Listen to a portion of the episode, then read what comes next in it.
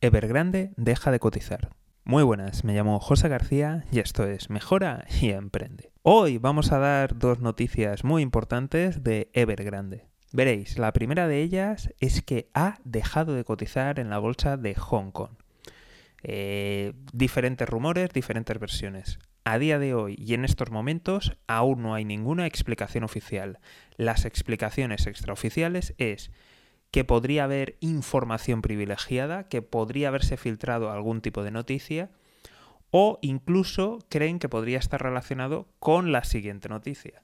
Y es que veréis, resulta que el gobierno chino ha decidido que unos cuantos bloques de apartamentos de lujo, que se estimaba a lo mejor podría tener un valor de aproximadamente 1,2 billones de dólares, pues ha considerado que son ilegales y por tanto tiene 10 días para demolerlo.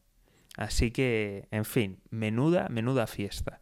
Está claro que esto evidentemente afectaría la cotización, pero, como ya he dicho, a día de hoy no hay versión oficial y todo esto son solamente rumores, pero está claro que las dos noticias es Evergrande deja de cotizar y el gobierno chino decreta que varios bloques de apartamentos por valor de 1,2 billones de dólares deben ser demolidos en menos de 10 días.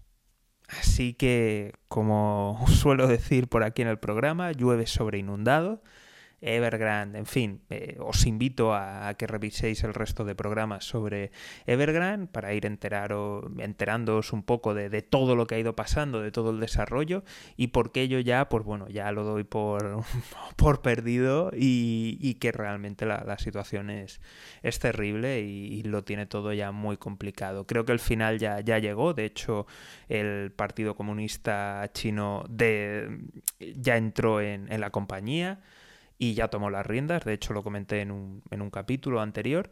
Y vamos, creo que queda claro por dónde, por dónde van a ir los tiros. El problema, como ya he comentado en otro capítulo también, que, seguramente voy a publicar junto a este, y es qué va a pasar con todo el sector. Porque los pagos que, afronta el sector son enormes. Además, eh, hubo otra pequeña compañía que, que quebró, inmobiliaria, el problema es que era la compañía que se consideraba más sólida de todo el sector. Y claro, si la más sólida cierra de un día para otro, ¿qué podemos esperar de las demás? Así que, para no perderte nada, ya sabes, seguimiento, suscripción, se agradecen los likes, pero lo más importante de todo es que dejes tu correo en la lista de email. Puedes hacerlo ahí o puedes entrar en alguna de las webs y darte de alta. Sin más.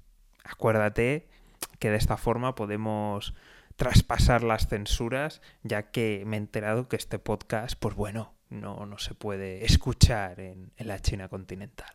Así que cuidadito y evitemos problemas. Deja tu correo electrónico. Dejaré los links en la descripción. Y hasta aquí el programa de hoy. Un saludo y toda la suerte del mundo.